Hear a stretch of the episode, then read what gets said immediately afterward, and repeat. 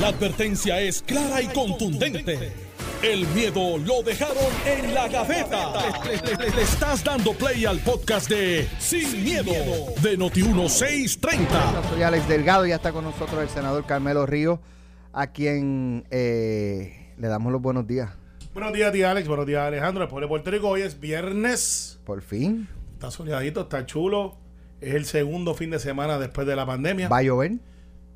Tú siempre estás negativo. No sé, digo, no lo sé, pero como la ve la guagua. Y- y- ah, ah, espérate, sí. Ah, La guagua es como la mía, la mía. Sí. Cada vez que la lavo, al otro Ay, día, bendito. No falla. Ay, bendito. pero no falla. Acueducto está tomando nota y cuando haya sequía y bajen los envases, lo van a llamar a ustedes contra, ya lava la guagua. Oye, ¿te acuerdas que trajeron un señor que tiraba con una avioneta este, para hacer llover? Que se gastaron algunos chavitos Sí, para fue eh, Alberto Lázaro. no, este, Eso, por vez Alberto Lázaro había pasado otra vez ya en los 80 o en los Yo era 90. un cubano que tenía- tiraba Eh, Es con- un- es un- es un- digo, yo creo que era una, una empresa americana. Era, eh, no me acuerdo el tiraba químico. algo, se me olvidó, no soy químico Que, obviamente, que activa. que activa las nubes y pues después que el tipo voló todo Puerto Rico y tiró el, el pueblo mágico ese, Usaron Witch, marca Witch. eh, no llovió. Sin embargo, yo lavo mi guagua y al otro día llueve. Así que Exacto, la sí, a mí conmigo no falla. Tú te encargas del norte y yo me encargo del sur. Dale, para la próxima. Entonces, y a veces siente, entonces después que, que se ensució, escampa Oh, y sale el sol. Es un clásico. No falla, Pero, pero limpia. no falla. li- pero la guagua por, por dentro quedó limpia. Sí, está limpio. Pues está bien. Bueno, No. como va la gasolina, va bajando. Este, Pero yo, se, se acabó la yo eché 50, yo eché 50 el, el miércoles. No llegó a medio tanque. Y, y entonces yo dije, bueno, el, el viernes, la, el viernes la, le echo y la, la lleno completa.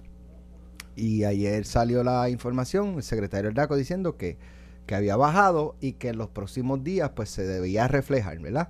Porque ya el detallista que la compró un precio, pues la, hasta que no acabe ese tanque, pues lo va a mantener ese precio. Y dije, bueno, pues hecho, eso fue el miércoles, miércoles ayer. Yo dije, bueno, pues hecho el sábado. Ayer a- hoy se anuncia que bajó más todavía. Entonces ahora yo no sé si echarle eh, o esperar al lunes o martes, pero entonces si no baja, Por eso me la va a orden. tocar echarle por, más por eso la orden y del me va a secretario. doler más. Por eso la orden del secretario es importante, porque ¿qué pasa? Si ¿Desde va, cuál secretario? Para desde gente? DACO. Claro, para la gente Exacto. Pues, Que controla el margen de ganancia. Es decir, él le pone un tope al margen de ganancia del detallista y del mayorista. ¿Verdad? Bien. ¿Por qué eso es importante? Porque eh, cuando usted ve un camión de esos de gasolina que va por ahí en la carretera, son 10 mil galones, ¿verdad? Y suponga usted que la, la estación de gasolina donde usted, donde usted echa gasolina compra un camión de esos y le sirven 7 mil galones eh, regular y 3 mil galo- galones premium, por decir algo, ¿verdad?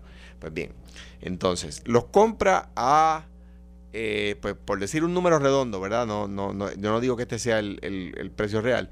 Los compra a 80 centavos por galón. Acuérdense que usted la compra en litros, pero él la compra por galón. Yo nunca he entendido eso, porque Te, te lo, te lo explico ya mismo, si quieres. ¿Eso Si- se puede cambiar si- o no? Claro que sí, sí. claro. Bueno. Este, Y los kilómetros millas, los carros millaje, pero de la, la- velocidad en millas, de- o sea, 65 millas de velocidad máxima, voy por el kilómetro tal. Pero anyway. Pues la cosa es que el, el detallista lo compra a 80 centavos por galón, ¿verdad? Y el DACO le pone un margen de ganancia, en este caso creo que es de 15 centavos, por lo tanto, no lo, si, fue, si lo comprara a 80, no lo puede vender a más de 95 centavos por galón, no por litro, ¿verdad? Estoy aquí haciendo, haciendo un ejemplo, ¿no? Bien. Eh, eh, dicho eso, eh, si baja la gasolina y él no ha comprado la nueva, es lo que dice Alex, la, la gasolina que tiene en sus tanques de la estación es la que compró cara, la tiene que vender cara.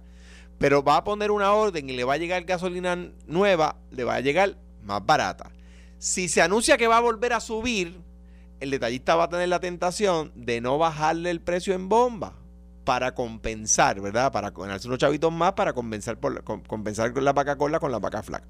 Por eso la orden de DACO es importante porque lo obliga a bajar con el mercado y que la baja no sea más lenta, perdón, más, no sea más lenta de lo que hacen el alza, que la, suben de inmediato cuando sube, se demoran un montón en bajarla cuando bajan. No solo el detallista, el detallista aquí es el, el middleman, como dicen, el jamón del sándwich, el de el mayorista. Por eso es importante que la orden de DACO también le aplica al mayorista. Ok, pero una pregunta de consumidor que tengo la contestación a media. Y admito esa premisa. Nosotros, nosotros tenemos, la gasolina que nos llega a Puerto Rico viene de unos tanques que es de, la gente se acuerda de cuando se incendió desafortunadamente en Cataño. Capeco. Capeco. De esa área, de ahí es que tenemos, Y en el sur también. y en el sur. Donde Y- la y- Colco. Y, y- y son tanques que, que no se llenan todos los La días. mayor parte de las gasolinas, de la gasolina que le llaman sin bandera, que, es, pues, que no son Texaco, Wolf, Shell, vienen del sur. del sur. Y eso se llena. También hay tanques en Yabucoa. Y eso se llena cada cuánto tiempo, más o menos. Yo no yo tendría esa información entonces, pero cada cuánto tiempo llega un barco, pues no me acuerdo. Pero, pero podemos estipular que no es todos los días. O sea que. No todos los días. O sea, que puede ser una vez en semana. Algo, algo razonable. Una vez en semana llega una barcaza y, y- y se llenan los tanques. Ok. ¿Por qué? Y, y esta es la pregunta mágica de- del ajuste por combustible que tenían siempre en la fórmula de la Autoridad de Energía Eléctrica. Ajá. Si yo compré ese precio bajito antes de la guerra, antes de eso, yo lo tenía ahí, ¿por qué se refleja de inmediato con la especulación? Y la contestación a medias que sé es que con el precio de futuro se especula como si fuera una bolsa de valores. Pero si yo, Alex, yo compré esa gasolina y la metí en ese tanque que hace 50 mil galones y yo sé que eso me va a dar para una semana, ¿por qué instantáneamente dice subió el precio del barril? Que ya yo compré la barcaza que viene, by the way, y la compré a un precio fijo. Porque no es, mira, cuando llegue a Puerto Rico yo te la voy a pagar el precio del mercado. Eh. No, yo te voy a comprar a este precio fijo por tal periodo. Periodo corto, porque pues, ciertamente especulan con el precio. ¿Por qué inmediatamente nosotros vemos el aumento? Ahora mismo la guerra continúa. Es la mismo, el mismo tanque que Mira. tenían ahí y la gasolina baja. Pues, pues te, te explico. Por- ok, vamos a empezar por ahí. es una pregunta cargada. Va- vamos a empezar por ahí. La guerra, la guerra eh, eh, hace que se especule hacia arriba porque Ucrania es productor de petróleo y, y Rusia es Uno de quizás los uno de los principales principales del mundo. Y si va a reducirse la oferta, es decir, si esos países por la guerra van a dejar, van a vender menos, pues quiere decir que va a haber menos petróleo que el mercado, va a haber una oferta de petróleo menor y hay una demanda constante. De hecho, como están Estados Unidos, que es el principal consumidor de petróleo en el mundo, está aumentando su demanda de gasolina porque están saliendo del frío, la gente sale más a la calle, ¿ves? Eh, por lo tanto, va, hay una demanda en aumento y una reducción de la oferta. Eso es la tormenta perfecta para que suba el precio. Pero si tú consumes Ahora- solamente el 5%, que Ah. es lo que se alega, Pero vamos para, cont- para contestar tu pregunta. El, el- el mercado de los combustibles, igual que el de, la- que el de algunos, se le llama commodities, el maíz, el algodón, eh, el níquel, el aluminio, un- un- una lista grandísima, ¿verdad? El oro, la plata, ok. Se, se- se deja llevar por mercados. El, el nuestro, o sea, nuestra región se deja llevar por un mercado que es el West Texas Intermediate, que es un mercado de, que está principalmente en el norte de Texas el sur de Oklahoma. Eso todos los días emite números de a cuánto están vendiendo el barril. Y también se emiten números en cuanto a cómo está vendiéndose la gasolina. Hay otros mercados, el British, por ejemplo, pero nosotros nos dejamos llevar por el West Texas eh, Intermediate. Entonces, eh, eso, el secretario de DACO recibe todas las mañanas la información de cuánto el mercado internacional, en el caso nuestro, West Texas Intermediate, eh, eh, dice, pues mira, la gasolina se está vendiendo a mayoristas, o sea, se le vende al mayorista a X centavos por galón. El mayorista le va a ganar unos chavitos cuando se lo vende al detallista. Sí, es la cadena. Sí, y la el cadena. detallista le va a ganar unos chavitos cuando se lo vende al, eh, al Consumidor. consumidor. Y el gobierno coge su En Puerto también. Rico, en Puerto Rico, las, los mayoristas están obligados, por lo menos así era, yo no sé si lo cambiaron en el camino, a decirle al secretario de DACO diariamente a cuánto están vendiendo al detallista. O sea, el secretario de DACO, ahorita cuando llegó esta mañana a la oficina, no se vaya a haber ido a jugar tenis, como hizo un buen amigo ex secretario de DACO a esta hora más o menos una vez. Este. Le envío un saludo, un buen tipo. Eh, eh, eh, no, no, no, no. Es que lo entrevistó una, un- un- en una, mañana lo entrevistaron y dije, ¿pero qué usted hace? Que está con... No, estoy jugando tenis, era como las nueve y media de la mañana, Ah, pero mira, ¿qué hace usted? Eh, la, cosa, la cosa es que... Él es de Luis y G de Geraldo. Ah, Ay, pero tú- la verdad es que tú no le echas para hablar Ah, duro. duro, eh. es Este, que el único que yo sé que jugaba tenis. bueno, pues la cosa es que... La cosa es que... Que yo sé. La cosa es que eh, el secretario de DACO, esta mañana cuando llegó a la oficina, sabía a cuánto los mayoristas le van a estar vendiendo hoy a los detallistas. Porque se lo tienen que informar. Pero es por el mismo tanque que tienen allí que no han rellenado. Pero lo que pasa es que ese tanque que no han rellenado se deja llevar por el West Texas Intermediate. Sí, no, claro, y son, y Entonces, son- y son y- mercados futuros. Pero, So- so- so- o especulación. No, no, no, no, no, no, son especulación, no son mercados a futuro. A futuro es cuando, por ejemplo, eh, el mayorista hoy compra a precio de hoy la gasolina de diciembre porque espera que va a subir Y la compra hoy a menor a precio. menor precio. Pero la va a vender En diciembre al precio Al- que aumentó. al West Texas Intermediate de diciembre. Y ese es el mercado. Eso se llama capitalismo. O Sí, sea, sí, sí. eso se llama eso se llama competencia. Me, me coge el riesgo también que si sube o baja, pues. Sí, sí, exacto. Eh, ah, si de repente se escocota y la compraste a precio de marzo Ahora, y en diciembre le- se leí- escocotó, Ups. leí, leí que, ¿verdad? Dentro de la de las eh, posibilidades o las posibles razones por las que esté bajando estaba uno que, que ha habido un aumento en estos días de producción. Eh, también la, la Biden ordenó, Biden ordenó abrir los tanques. y la posibilidad de que se le compre lo que no se le compra a Rusia, se le compre a Venezuela. Eh, no me acuerdo cuál, eran tres, tres razones, pero esa, esas tres, esas, por lo menos esas dos son las que recuerdo. Eh, eso es así.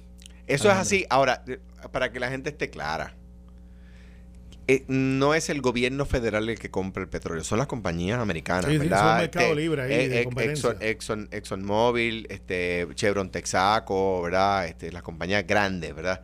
Estados Unidos le ordena no comprarle a Rusia, a esas compañías. Estados Unidos le pone un embargo a Rusia y dice no se le compra. Exacto. Que solamente Pero el 5%. Venezuela no tiene ese embargo. Y con toda la pelea usted veía a Trump ahí hablando mal de Maduro y la cosa y se ladraban cada uno al lado de la verja como el como el, el, el, el videíto de que de repente se abre el los dos portón. perritos Ajá, y, lo- y labrándose ahí que se quieren comer y cuando abre el portón se- se- se callan. los dos perritos se callan, se ¿verdad? meten el rabito. Ajá, exactamente, las las patitas.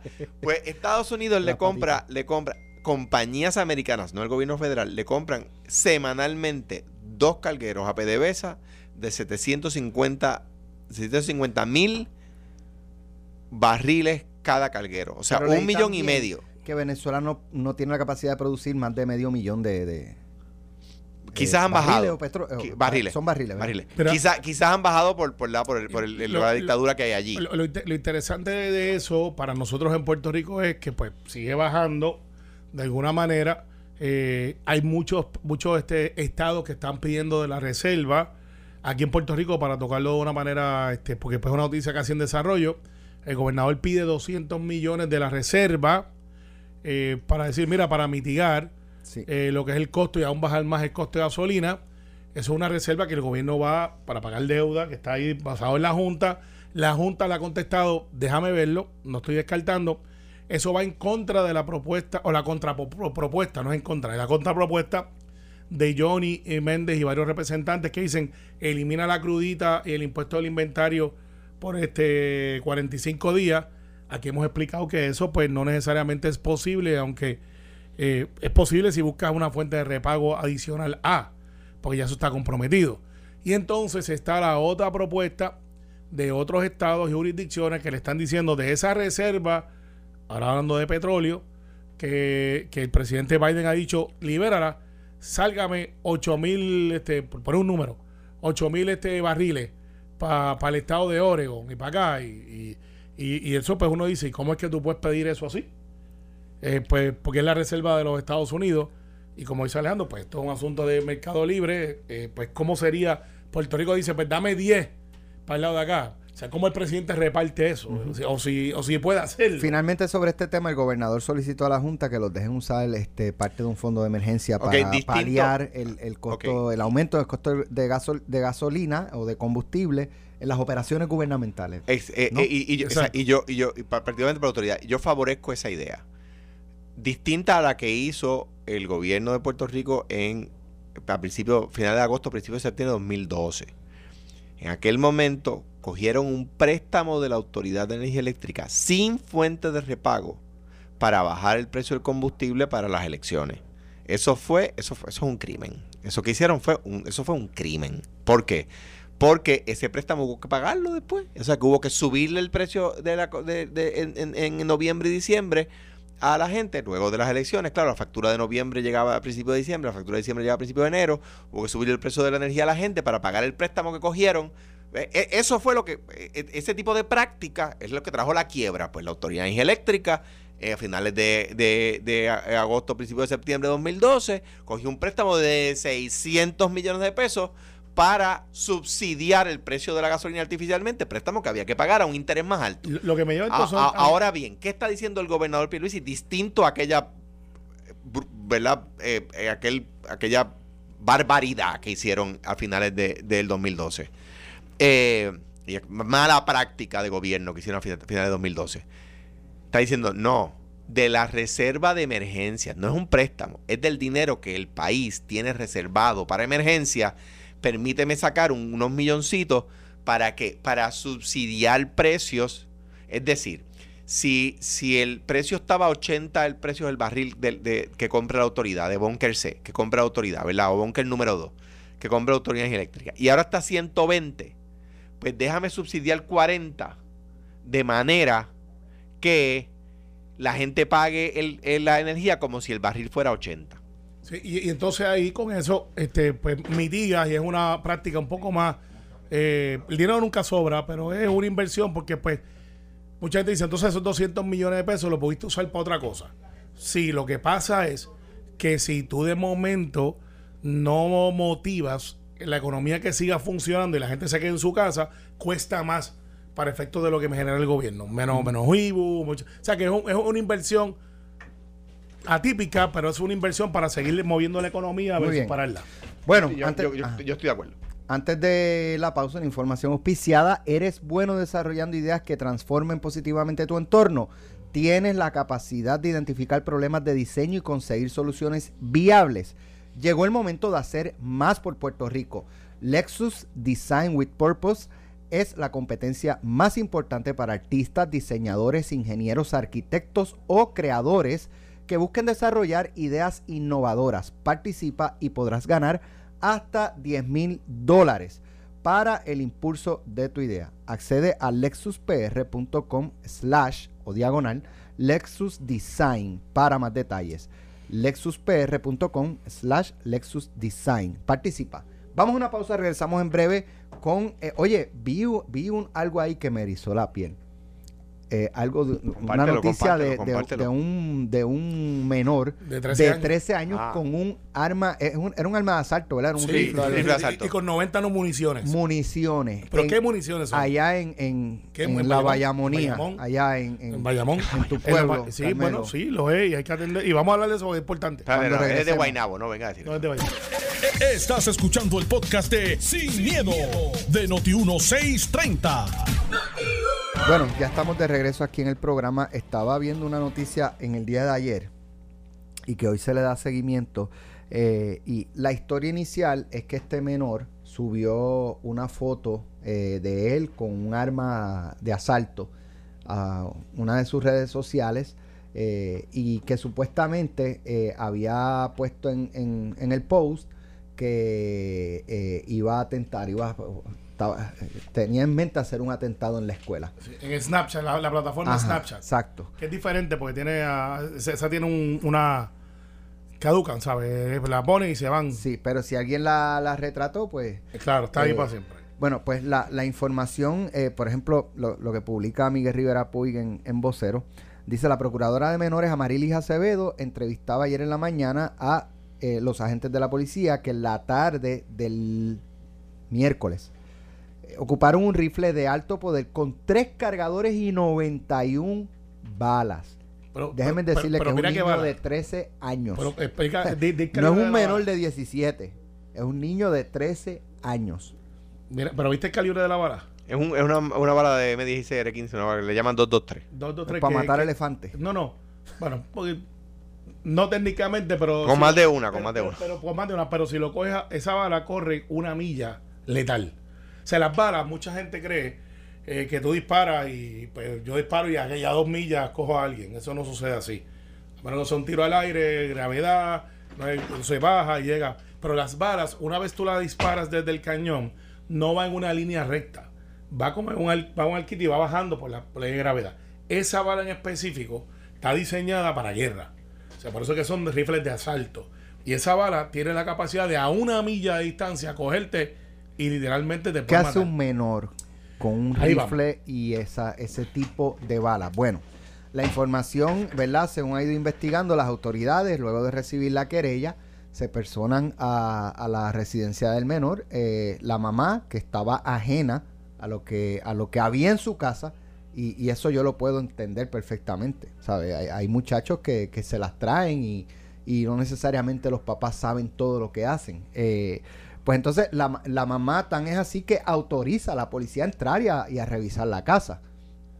Y encuentran, eh, y Sí. cuando le preguntan al menor, en- o sea, encuentran el arma, y cuando le preguntan al menor, supuestamente eh, el menor narra que la, el arma la llevó su hermano mayor y que a su hermano mayor se la dio un tercero o un cuarto para que la, la guardara en la casa. Con, me imagino con las balas y todo este tipo. Y, de- y- de y- cosas. y el chamaquito, porque es un nene de 13 años, la coge y ¿qué hace? La postea en las redes. Y la hace pública. La hace pública en Y se saca la foto con Y el se arma. saca la foto. De hecho, supuestamente, pero en, en las notas de seguimiento no, no lo he leído, pero en la nota inicial que leí ayer, supuestamente el arma tenía la serie mutilada. Claro, pues es un arma, arma robada. Este, Mira, dos cosas. Pasó en mi distrito y eso me preocupa mucho. Eh, esta modalidad se ha dado recientemente antes de la pandemia, se dio en la Florida mucho, se dio en diferentes lugares donde estudiantes posteaban en las redes eh, sus armas de fuego, en aquel momento menores, de manera ilegal, dicho sea de paso. Y después tuvimos la, la desgracia que pasó en Florida. Eh, hay dos o tres estados más que caramba que creo que en California. Ha pasado en, en, Y- en North South Carolina, no me acuerdo, en Colorado, en, un Colorado, cine. Eh, en un cine, pero eh, el denominador común es que había detonantes que se podían En ver. Co- Columbine, eh, eh, Columbine fue la, quizás la más famosa.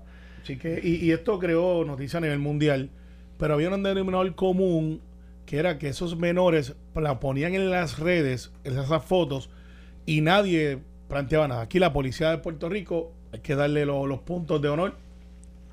Alguien hace la querella, llegan y pudieron haber detenido, o detuvieron, en mi opinión, lo que pudo haber sido la primera masacre eh, pues, en Puerto Rico. Pero tú crees que ese menor lo era Es que él había, él- él había planteado ya de que, que- que tenía intenciones de, según lo que he visto en la noticia, que está en desarrollo y en investigación. Pero lo que te quiero decir es que muchas se veces es fanfarroneando, Pues, pues, es no, pues, fronteando, pues, y realmente no, a lo mejor no, a lo mejor. A lo mejor sé, no, lo pero, pero lo que nos trae a perspectiva es, entonces el secretario de Educación reacciona oportunamente dice, mira, las escuelas aquí son seguras.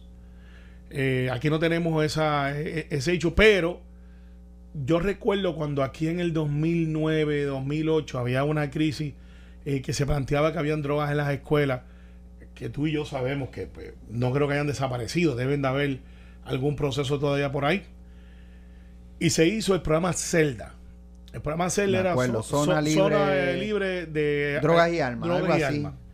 Y se hablaba de valores. cuando Celda no era que ponían un detector de metal como hacen en algunas escuelas en Nueva York, dicho sea de paso. Eh, no es que como en la Florida. Eh, y tú parece que vas entrando a un aeropuerto cuando vas a la escuela es un estrés adicional comunitario. De aquí va mi, mi niño y suena la, la mochila, ábrela para ver qué tú tienes ahí. Eh, Eso no es un buen ambiente. Lo que se hizo fue entonces empezar a hablar de valores, empezar a hablar de, de la vida y empezar a crear un pensamiento, a crear un pensamiento crítico y concientizar el valor de la vida. Eh, yo creo que ese programa es una buena oportunidad eh, para hacerlo con la empresa privada, para hacerlo con el Departamento de Educación, con el Departamento de la Familia, eh, envolverse y decir, bueno, esto puede ser quizá el detonante para mirar otros aspectos, porque, Alex, desafortunadamente tengo que decirte esto. Las escuelas, al igual que los aeropuertos, que uno parecería que no son ciudades, son ciudades flotantes. Si un aeropuerto pasa lo mismo que pasa en cualquier pueblo, único que estás encapsulado. Se muere gente, hay, hay este robo, eh, hay, hay un sinnúmero de cosas. En las escuelas es lo mismo. Es una comunidad que se mueve por un número de horas donde tienes caracteres de diferentes backgrounds, con diferentes motivaciones, diferentes valores, y pa- pasan todas las cosas que pasarían en una ciudad. Llevan cuchillas, este, llevan este literalmente Armas. armas. Lo que pasa es que en Puerto Rico, gracias a Dios, no hemos tenido esa cultura, pero hemos tenido peleas, hemos tenido cosas, todas esas cosas. Pues yo creo que el Departamento de Educación debe de aprovechar esto e instalar otra vez algo. No tiene que llamarse celda para que no digan que. Yo discrepo, pero. Eh, está bien, pero que, que, que, Yo que no sé. vaya en eso. Sí, pero no sé. Yo discrepo porque lo- lo- los aeropuertos- La situación, ¿verdad? Este, Y No, yo, yo- aeropuerto yo- ejemplo yo- yo- de- yo sé, yo sé, pero yo, yo estaba en las vistas públicas cuando eso se estudió. Era la, la Comisión de Seguridad Pública y Asuntos de la Judicatura, si mal no recuerdo, se llamaba así. La presidía Héctor Martínez y yo era el portavoz del Partido Popular. Y llegó a la conclusión que es ineficiente en las escuelas. ¿Por qué? Porque en el aeropuerto tú no puedes tirar un bulto con un revólver por encima de la verja y que la coja un pasajero. En la escuela sí. Tú pones un detector de, de metales en la entrada. Pues el estudiante brinca la verja, porque las verjas de, los de la escuela pues, no, no- no son cárceles, ¿verdad? Bien. Recomiendo a todo el que nos está escuchando un documental que se llama Bowling for Columbine. Michael- de Michael Moore. Michael Moore, que eh, surge a raíz de y explica de dónde viene este, este tipo de problema. Mire, el, o sea, yo creo en el derecho de tener armas de fuego. Ahora, rifles de asalto de alto poder, que no hay justificación Sí, eso está. que no hay justificación. O sea, tener, tener o sea, que, que ametralladoras. eh, lo que pasa es que hay estados de Estados Unidos donde eso piensan que es el, el, eh, eh, viejo este. Y hay bancos en Estados Unidos donde si usted abre una cuenta le regalan un arma. Esa es su promoción. O sea, de- de- un- una- un- gr- como dice Carmelo, nosotros somos de otra cultura. Nosotros, no, gracias a Dios, no tenemos esa cultura. Y, y el- particularmente los conservadores, para aquellos que no entienden la diferencia entre conservadores y liberales, los conservadores en Estados Unidos, particularmente los republicanos, están a favor de que, la, de que el que quiere comprarse una ametralladora que se la compre y si quiere comprar dos que se las compre también. ¿Y que cuál es el problema con eso? Por el Second Amendment, pues mire, el, el, el Digo, sec- eso es influenciado por la Asociación por- Nacional de Rifles. Pues la NRA, pues muy- claro, muy claro que, que- que- que la National Rifle Association que menciona Alex es una, una entidad que, que se dedica a meter millones de dólares en campañas políticas, particularmente los republicanos. Y, y- y- y como en todas, como todas las noticias son cíclicas, cuando viene un, un- un, eh, una persona con su, su ca- capacidad menguada y entra a una escuela o entra a una iglesia, como pasó en South Carolina, Como pasó en Virginia Tech, en Sandy Cook o Sí, Hook, en la- en la- en la- Connecticut, Sandy Hook. Yo- yo estuve en esa el iglesia. cine en Colorado, en, en la oficina de Seguro Social en San Bernardino, en California, en, Exactamente. En, en Texas ha pasado con, con Pues, pues con cua- alguna frecuencia. cuando eso pasa, en Columbine mataron 13 y hirieron 21, entre los tre- 13 estudiantes y un maestro. Eh, eh, eh, cuando eso pasa, se levanta la discusión. Pasan la otra semana y la discusión termina. Pues yo estoy de acuerdo a ponerle coto a eso, pues por supuesto que sí. ¿Para qué alguien necesita un rifle de asalto en la casa? ¿Para qué? ¿Cuándo fue la última vez que nos enteramos que un ciudadano particular, a que la policía tenga rifles de asalto, pues sí, pero que un ciudadano particular repelió un asalto con un R-15. ¿Cuándo fue la última vez que nos enteramos de eso en las noticias? Estoy seguro que tiene que ser pasado. En pero- Estados- ni en pero- Estados Unidos. Pues claro que no, si ha pasado es una cosa muy rara, ¿por qué? Bueno, porque no, porque, porque al fin y al cabo, mire, si yo estoy en mi casa, yo tengo la, yo, yo estoy en desventaja, para empezar. ¿Por qué? Porque el pillo, el, Elemento el, el malhechor tiene elementos sorpresa. Yo no. Número uno. Número dos. Si yo voy a disparar, yo tengo que tener cuidado que mis hijos no estén detrás del malhechor. Él o no que el- tiene ese cuidado. O que el vecino, el malhechor no tiene ese cuidado. Entonces, ¿qué pasa? Yo, yo voy a coger un arma que pasa una pared de bloque, como un AK-47. Yo voy a coger un arma que es capaz de perforar una pared para dispararle un malhechor sin saber que puedo matar a mi vecino o al que está pasando en el carro por el medio. Ah, porque está bien, quizás el arma cogió la pared y no, y, no, y no atravesó el bloque. Pero pasó la ventana, por supuesto que pasa la ventana. Sí. Entonces, ¿qué pasa? Voy a matar al que va, va a pasar. Claro, yo, yo, no, yo tengo que tener ese cuidado, el pillo no. Entonces, pues de, de repente yo creo el derecho a poseer armas. Y, y, yo- y, su, y el alma de él eh, eh, quizás es superior a la suya. Más, ser más poderosa que la mía. O sea, por eso el, el argumento de que yo estoy de acuerdo con que la policía tenga armas de asalto. Estoy de acuerdo con que la policía tenga armas de asalto. Pero no podemos decir, ah, que si el pillo tiene una bazuca, pues yo tengo que comprar un tanque. Entonces la policía va a andar en tanque, Sherman, por ahí, o en tanque Abraham. No, hombre, no. Tú sabes, no, tampoco así, ¿entiendes? Tú sabes. Ahí voy a sacar mi la- mi Entonces, entonces si viene, si vienen los pillos y se compran un tanque, tenemos que comprarle. Fíjate, yo no tendría ningún problema. Tú te imaginas. es por la seguridad del país. Mira, yo, ¿Tú te imaginas? Yo, voy a sacar mi un tanque de guerra con biombos azules en la autopista. Esa impresiona, ¿para dónde usted Y va? después que le pongan ruedas, no, no la cadena, porque imagínate, la carretera es barata. Están baratas ya. Sabes que hay una grabación que dice It's useless to resist us.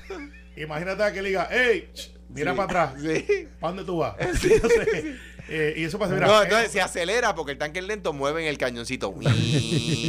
Como quien dice, "Ven, no vas". te vayas lejos.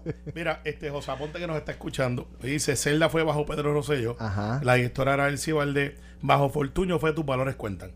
Y, y José, que está el día, este, me dice, entre los 13 de Columbine estudiantes había un maestro también. Sí, ¿De eso, eso lo dije, lo dije. Sí, por eso. Y saludo al José presidente, al presidente gracias de por escucharnos José. Yo ahí tengo una visión un poco más diferente. Pero les recomiendo, eh, le paso otra vez el batón a Calmero, a todo el mundo, el que quiera ver un análisis más profundo sobre esto, un documental que se llama Bowling, Bo- eh, B-O-W-L-I-N-G, for Columbine. Bowling for Columbine. Pues mira, este, yo ahí tengo una visión un poco, y, y me han acusado de esto muchas veces, de ser republicano en ese aspecto. Eh, hasta dónde el gobierno tiene que, para entrar, y, y- el argumento es antipático de que qué hace un ciudadano con un rifle de asalto. Y es antipático. Y don porque, Víctor de, de AAA ya mismo me escribe y me regaña. Pues, Pero pues. pues yo no lo tengo, pues yo soy pro armas también. Y segundamente, de hecho, la ley nueva que se bajó Nelson, yo le puse como setenta y pico enmiendas. La anterior, tengo que hacerle mucha justicia póstuma a, a Barrera, que era un cabilero gratuito, que no tiene interés, que no fuera que él era un apasionado de la segunda enmienda, él y su esposa Sandra y ese grupo y las damas de la segunda enmienda. Ariel en tiempo moderno de Codepola, eh, que son los que llevan ahí entre muchos otros, para no perder este eh, el, el hilo de lo que estamos tratando de hacer aquí, de lograr que, que el ciudadano también tenga la, la libertad, que el gobierno no se mete en todas las cosas que tú haces como ciudadano. O sea, el derecho propietario a tener. Yo no tengo hechos con que eh, ese, esa clase de armamento esté en una residencia responsable y que no sea alterada como lo son, porque el problema es que la que te venden civil, tú no puedes disparar como las que disparan en el bajo mundo, que es trrr, No puede ser ilegal. ametralladora, es, es un tiro a la vez. Es un tiro a la vez. Eh, y ahora hay unas variaciones que le dicen pistol, que son bien parecidas a esta, que no es esta, que funcionan como una pistola. O sea que yo no tengo problema con eso del calibre, el otro. De hecho, lo que está pasando es que todo el mundo está bajando de calibre porque las balas son mucho más eficientes y están volviendo a 9. La- la- Eh, vamos a decir la Amazon verdad. Prime Video. Esa misma es. Amazon está en Amazon Prime Prime. Video. Amazon Ah, Prime eso- Video. eh, ese es un gran este- for Ese- Columbine. ese que estoy diciendo. No, pero Sí, vi esa es la el- película. No, pero el, el- El el- documental. el documental que lo hace este señor que es un- Michael Moore. Michael Ese- Moore, que es un caballo. Pero un no, pero a atender el juego para que no coja por eso. Estamos, llevamos media hora hablando de Bowling for Columbine. bien, pero no sabía que Michael. Moore era que hubiera hecho. Eso lo habías dicho. Ha hecho tres muy interesantes. Uno es este. Es uno de está. Bowling for Columbine. Está Fahrenheit, Fahrenheit 9-11 y Fahrenheit está, 9 y Zico, que es del costo de las medicinas y los Exactamente. distintos sistemas de salud. No, bien el, el tipo, el tipo es un caballo. eh. Entonces, pero en el caso de. Es un poco sensacionalista, pero, pero tiene tres puntos muy válidos. Y sustentado. a, eh, a- a discusión. No todo el mundo puede ser Jacobo Morales, que es un director de primera y hace películas más, más, más jíbaras. Pues yo soy de los que creo, y, y de hecho, la última legislación que yo aprobé de esto fue con Tommy de la doctrina del castillo, que era lo que ustedes hablan. Entra alguien a tu casa. La y- doctrina del castillo viene de una frase que se llama el hogar de un... Es una frase machista, una frase machista. Pero, El hogar de un hombre es, su castillo. O sea, digámoslo modernamente, el hogar de una persona es su Y castillo. lo que pasaba en Puerto Rico, Alex y Alejandro, Alejandro lo sabe porque pues, eh, hemos compartido esta- estas ideas, era que tú- en Puerto Rico estaba lo que se llamaba retreat to the wall, que no, que no tienes que hacer todo lo posible para no desenfundar, hasta, aunque tu vida pudiera estar en riesgo. Y si tú le disparabas a alguien de espalda dentro de tu casa, porque la persona se presume que iba, iba huyendo, eh, tú eras demandable, podías ser este procesado Criminalmente. criminalmente esas cosas. Tommy y yo, Tommy siendo fiscal y yo abogado de defensa, empezamos a mirar eso y decimos, mira, ¿por qué en Puerto Rico se estaba dando en aquel momento las invasiones de hogares? Fue, un- fue una fiebre que le dio... Uno de nuestros follones. Sí, que se metían a las casas. solo, eh, follones me refiero a decir temas de, de, de, De discusión. De, de- de moda, de Hay, moda. hay- Estamos, hay- hay crímenes por que ejemplo, se ahora ponen están de de las moda. escoltas. Eh, eh, Y, y, y cíclico, como decía Ramos esta mañana, en dos años estaremos Y entonces tendremos políticos haciendo los Pues, mismos lo- reclamos, los mismos reclamos. diciendo lo mismo. Pues, entonces, ¿qué pasó? eh, pues, Y para, y atender, momento, para tú- atender el tema de la violencia doméstica tiene que venir un hombre y, y matar a una mujer, si no, no lo atendemos. Ay, Exacto. pues una de las cosas, al igual Entonces que, uno de los follones en un momento fue que era meterse a las casas, ese. invasiones y secuestrar gente y lo otro. Y hubo gente que disparó y dieron de espalda y pues fueron demandados y un montón de revoluciones y ya está encausado. Pues nosotros cambiamos eso en Puerto Rico ahora tú brincas la verja de mi casa y yo tengo la expectativa de que mi vida corre peligro, pues yo no tengo que entonces eh, retreat to the wall, no tengo que irme hasta la pared para poderme defender, me puedo defender de inmediato. Eh, obviamente hay unas precauciones, no es el viejo oeste.